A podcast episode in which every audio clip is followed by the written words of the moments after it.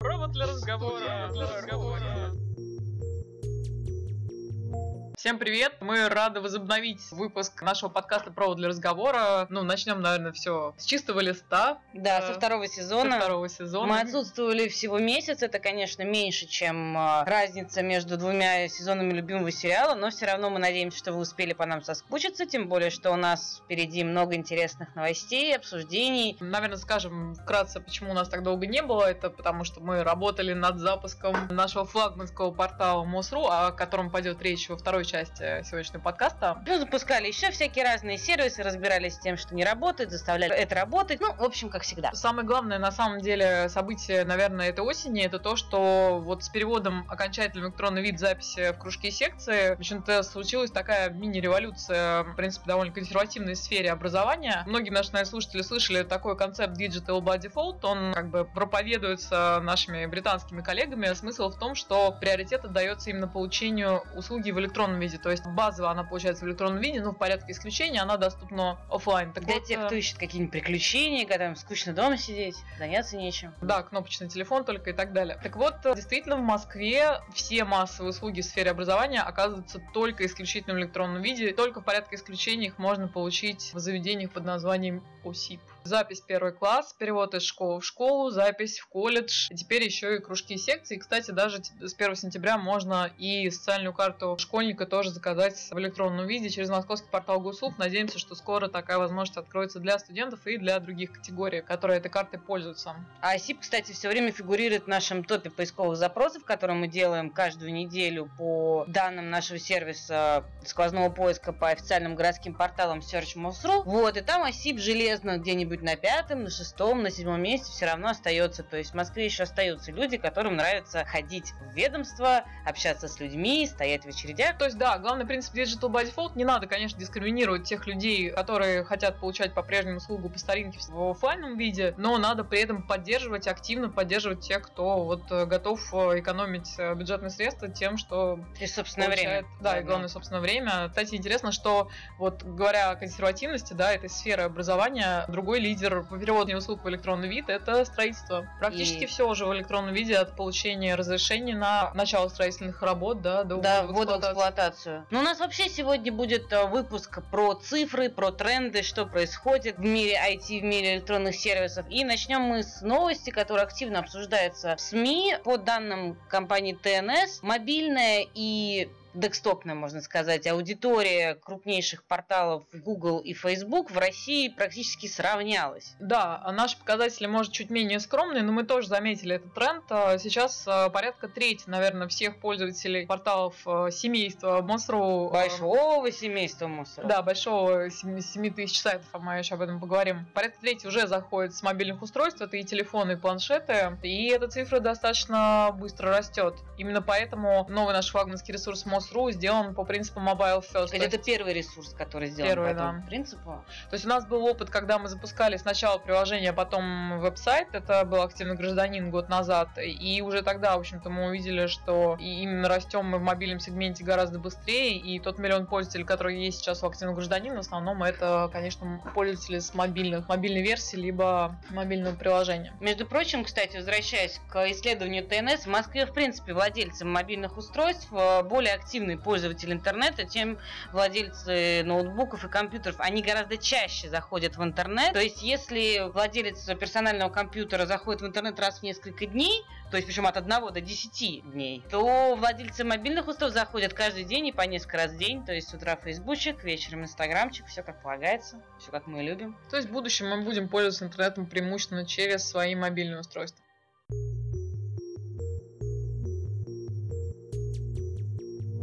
Еще раз немножечко про трафик, правда уже не про мобильный, а Конечно более... же, про школьный. Да, раз уж мы начали говорить сентябрь. про школу, сентябрь, да, такая школьная тема. Еще сказать спасибо, что мы весь выпуск не посвятили школьным сервисам, нам тоже есть что сказать. Так вот, наш, нашими коллегами из МГТС мы посчитали общий объем трафика. И с января по сентябрь 2015 года уже скачали больше двух петабайт.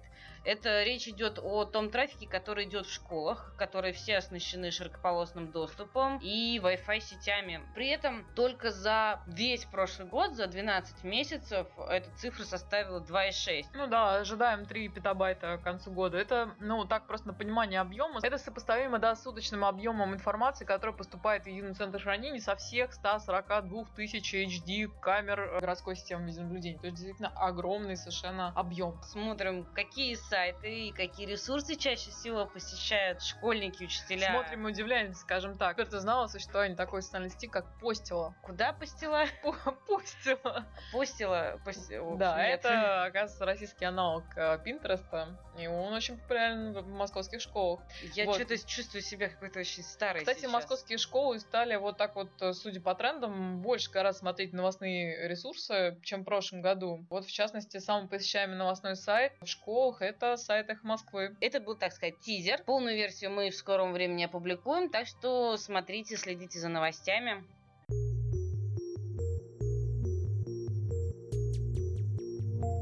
Ну, в общем, второй сезон вторым сезоном, а постоянство важно соблюдать во всем, поэтому наша постоянная рубрика осталась на своем месте. Послушаем в этот раз, что общего... Между Москвой, Нью-Йорком, чем мы различаемся, вот, и чем, можно сказать, Гарлем отличается от Бирюлева. И расскажет об этом руководитель аналитического подразделения департамента Алексей, Алексей Чукарин. Чукарин. Компьютерная грамотность населения Москва, Нью-Йорк. Москвичи ощутимо более компьютерно грамотные, чем жители Нью-Йорка. Проникновение широкополосного доступа в домохозяйство. В Москве ощутимо процентах, не в долях процента, а в процентах измеряется превосходство наших московских домохозяйств над Нью-Йорк. Причина очень простая. У нас нет гомогенных районов. У нас гетерогенная структура городской среды. Некоторые исключения составляет центр, но и то нельзя сказать, что центр это место жительства там богемы исключительно. Нормальные люди обычные там тоже живут. У нас нет националистических или каких-то национальных районов. У нас нет районов жестко распределенных по доходам. Принципиально нет в Москве Гарлема, в котором проживает там процентов 25, по-моему, населения. Уровень преступности там и как следствие подкоп подкованности и в компьютерной грамотности, и грамотности вообще, он несопоставимо ниже, чем, допустим, mm-hmm. вот в среднем даже ну, в нашем самом простецком районе Бирюлева. У нас гетерогенная среда, общий уровень подготовки людей к использованию новых технологий, в принципе, он сильно сопоставим. Пять лет назад проникновение ПК, то есть доля домохозяйств персональными компьютерами, была значительно выше в Нью-Йорке. Но они вот как вот пять лет назад достигли некого насыщения, все, дальше нет. У нас есть где-то процентов 87-88 потенциал роста именно по домохозяйству. У нас всегда останется 12 12-13% домохозяйств, которые в принципе не будут пользоваться персональным компьютером.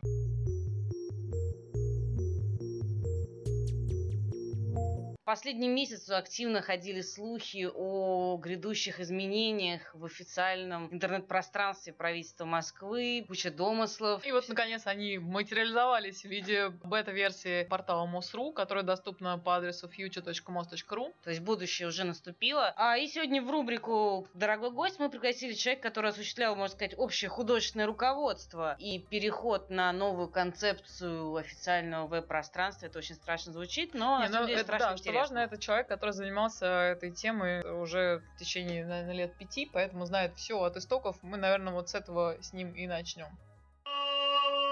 Дорогой гость.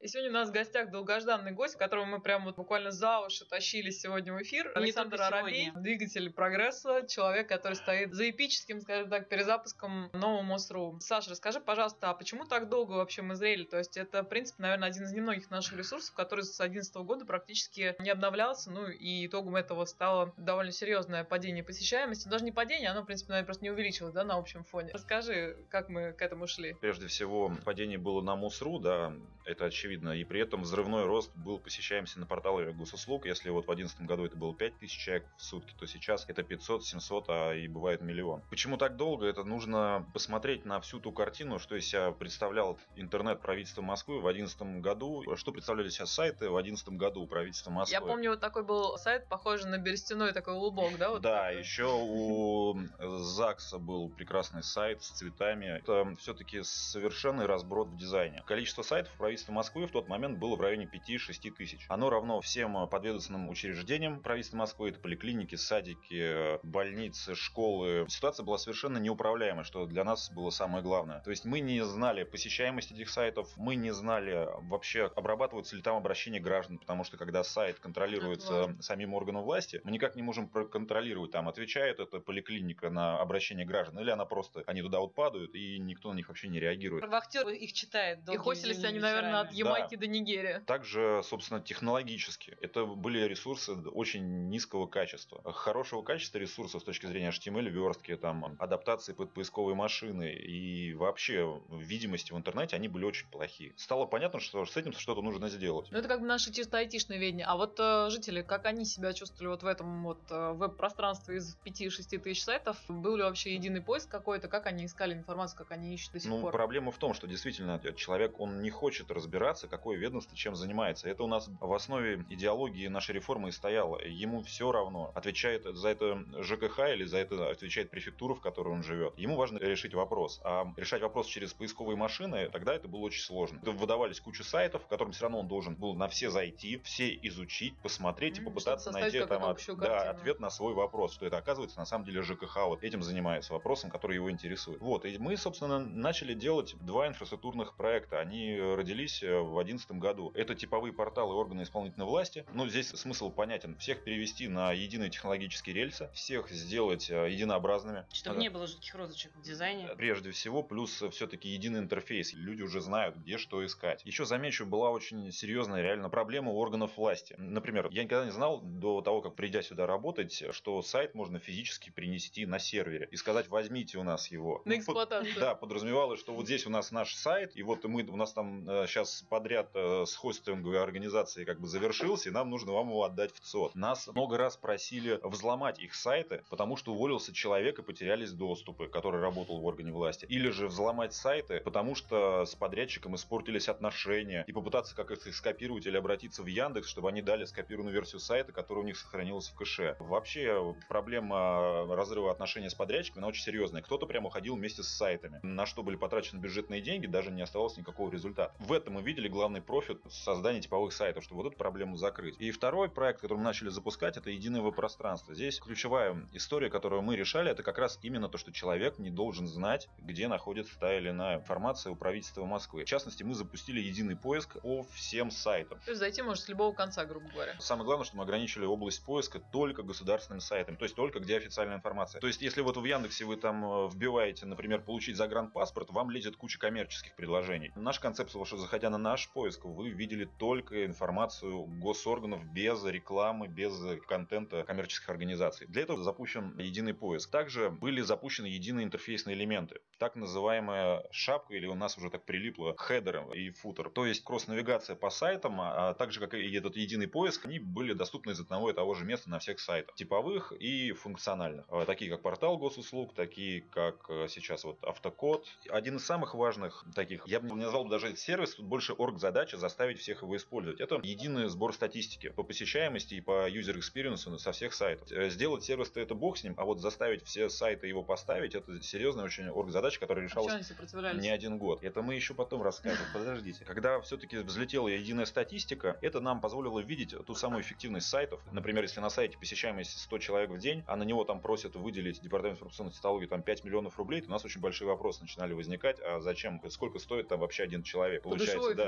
Да, и нужен ли нам такой чудесный сайт? Супер дорогие пользователи. Вот. Там еще даже был более интересный эффект. Впоследствии мы сделали единую страницу, где стали показывать статистику по разным сайтам. И это дало реальный эффект внутренней конкуренции, когда органы власти стали соревноваться за посещаемость их сайтов. Не приходили с предложением повысить их, э, накрутить их? Э, приходили, даже были случаи, когда накручивали, когда пиксели с счетчиком вставляли внутренние системы, внутренние сайты, тем самым создавая накрутку. Но каким-то образом это все выявляли и как бы ну, не банили, но просили так больше не делать. Ну и ситуационный центр, когда мы смогли вот на базе статистики поиска в онлайне видеть э, взрыв поисковой активности, новых поисковых тем, посещаемость каких-то определенных URL. Э, и как-то реагирует на это оперативно. Да, кстати, мы же ведем сейчас топ запросов как раз регулярно. Вот мы как раз подошли к этому важному массиву, который у вас как раз накапливался в вашей системе мониторинга. Знаю, что он сыграл там последнюю роль в создании новой концепции МОСРУ, как вы использовали те данные, которые у вас были там? Конечно же, это просто был комплексный анализ. Поисковые фразы, сезонность их возникновения, когда что интересует кого. Соответственно, мы это все накладывали на статистику, и благодаря тому, что мы с 2013 года начали очень сильно дружить с,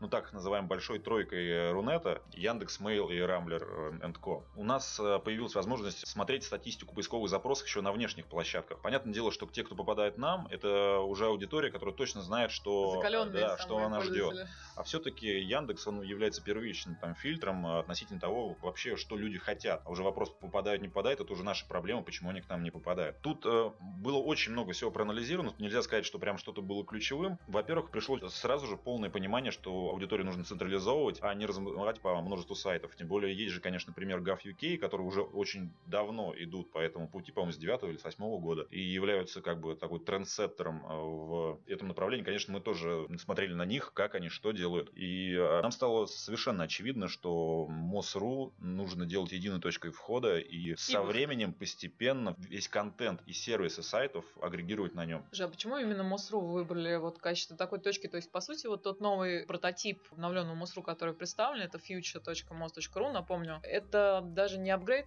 старого ресурса, это совершенно новая концепция, иная, да, то есть э, могли бы, по идее, сделать его и на каком-то другом, наверное, адресе, тем более, что у Москвы есть, например, домен первого уровня теперь. Почему МОСРУ? Здесь есть тоже опять много аспектов. Он имеет статус, во-первых, официального, во-вторых, все уже привыкли, что все, что относится к правительству Они знают, Москвы, но не это, ходят. Это внутри МОСРУ, плюс все же есть особенности работы поисковых систем. Скажи вот в двух словах, в чем концепция нового МОСРУ? Что вы там такого принципиально нового сделали? А, принципиально это разворот в сторону пользователя, в сторону жителя города Москвы. Если текущий МОСРУ, он все-таки у него целевая аудитория больше это средства массовой информации. И сами чиновники. И сами чиновники прежде всего, потому что один из наиболее посещаемых ресурсов это оргструктура органов власти. Узнай, кто твой начальник. Да, и был четко заточен все-таки на решение таких массового информирования. Я уже объяснял, почему. Полное понимание, что разворачивать сайт нужно в сторону жителей. Объясни, в чем разница между тем, что вы сделали вот э, сервис городской советник на МОСРУ и э, тем, что сейчас предлагается на том же самом ПГУ. То есть на ПГУ это некие атомарные такие сервисы, запись там в школу, еще что-то. Ну, Чем да, это мы просто, от жизненных Мы ситуаций? в этой концепции пошли не от сервисов, а от информации. У нас действительно жизненная ситуация, она в основе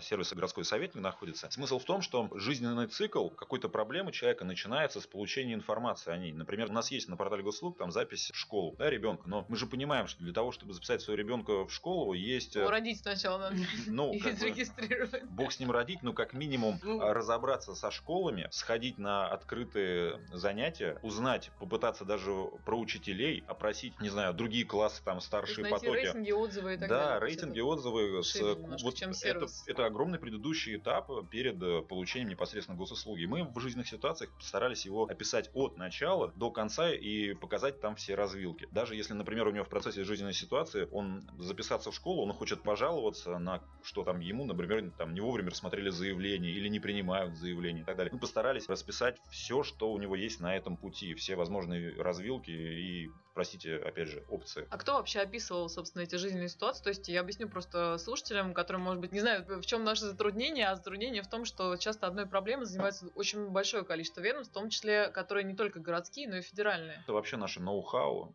Я не знаю, стоит ли его раскрывать. Да, кстати, очень важный момент, мы не отметили, что мы описываем федеральные. Например, если де юра относится жизненная ситуация к федеральному ведению, полномочиям. да, к федеральным полномочиям, например, загранпаспорт получения, там а, что-то связано с пенсионным фондом, что-то связано с налоговой, мы все равно пишем, что москвичу в этом случае делать. И стараемся адресно его направить. На, Добежать. Да. Кто описывал эти жизненные ситуации? Откуда брался контент? То есть нам же важно тут не дезинформировать пользователя, да? То есть это такая серьезная работа. А, Сначала мы пошли по схеме а, того, что сами писали, сами пытались разобраться и писали контент. И как успехи? Ну, сам имеется в виду редакция, да? Да, но потом пришли к пониманию, что органы власти это воспринимали совершенно в штыки, называли нас некомпетентными, не понимающими вообще, что происходит на самом деле, и решили принцип кардинально изменить органы власти. Получал инструмент, это фактически какой-то редактор, Формочка, да, редактор, это нет, это редактор бизнес-процесса, ну как блок-схема. Mind map. Да, и с развилками. Что, куда и как, в каком случае. Он предлагал свое видение, редакция его читает, коммуницирует через определенную бэк-офис систему с э,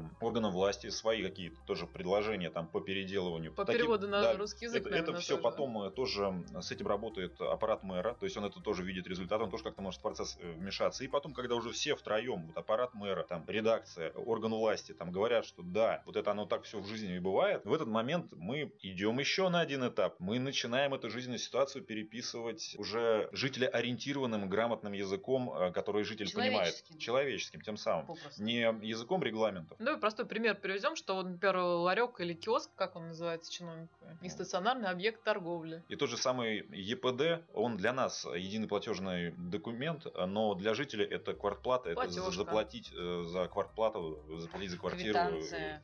И, но точно никак не ЕПД. И вот э, каждая жизненная ситуация, она перерабатывалась именно таким путем. В этот момент еще раз все посылается на согласование э, всем инстанциям, и вот тогда уже все ок. Вот судя по тому, что ты говоришь, э, тем более, что в этот портал могут влиться потом все сервисы и сайт органов исполнительной власти, скажи, что там внутри-то, на чем он сделан, э, как бы как вы будете обеспечивать э, колоссальную нагрузку, которая будет, наверное, на этот портал, это несколько миллионов человек, судя по нашему опыту с московским порталом госуслуг. Все верно. Мы изначально проектировали новый МОСРУ по архитектуре, способной выносить огромные нагрузки. Мы для этого привлекали ведущих специалистов э, в Рунете для того, чтобы они изначально э, на этапе проектирования, то есть они нас консультировали, но фактически даже занимаясь в большей степени верхнеуровневым проектированием и надзором, чтобы мы все сделали правильно. С точки зрения как это изнутри, это все по архитектуре СОА построено. Любой модуль, будь то новости, будь то часть этого модуля новости, она просто представляет какие-то интерфейсы, которые сайт как витрина визуализирует. Также их может забирать, например, какое-то мобильное приложение. Вот этот сам модуль, или опять же часть этого модуля, она может э, максимально масштабироваться в любую сторону. Вот кстати, говорил про мобильное устройство. Нас часто спрашивают, а с мобильного можно будет смотреть? А мобильная версия будет? А для Palma версия? Ну, в общем, есть А некое, некое, да, устаревшее такое представление о том, что есть отдельная мобильная версия, отдельная десктопная версия. Расскажи, почему это уже не так, почему это уже не актуально. Мы пошли в- при проектировании изначально по идеологии Mobile First. Сейчас нас очень многие обвиняют, что у нас очень много воздуха, что некомпактно расположена Крупные ин- блоки. информация. Да. И это прежде всего ноги того, что мы изначально думали о том, как это будет смотреться на мобильных устройствах. Да, когда это смотрится на десктопе, это выглядит немножко как бы ну, так это воздушно. Но зато для себя закрываем вопрос с созданием мобильного приложения для портала МОСРУ. И еще раз отметим, что сайт госоргана это не сайт. Это огромные процессы, тяжелые, которые под созданием контента, созданием сервисов и функционированием лежат.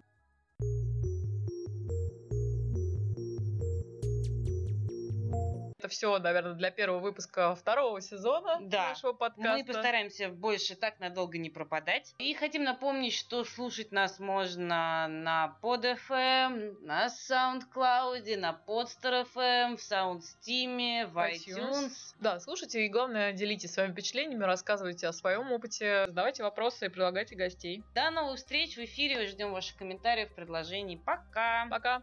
Провод для разговора. Студия Для разговора.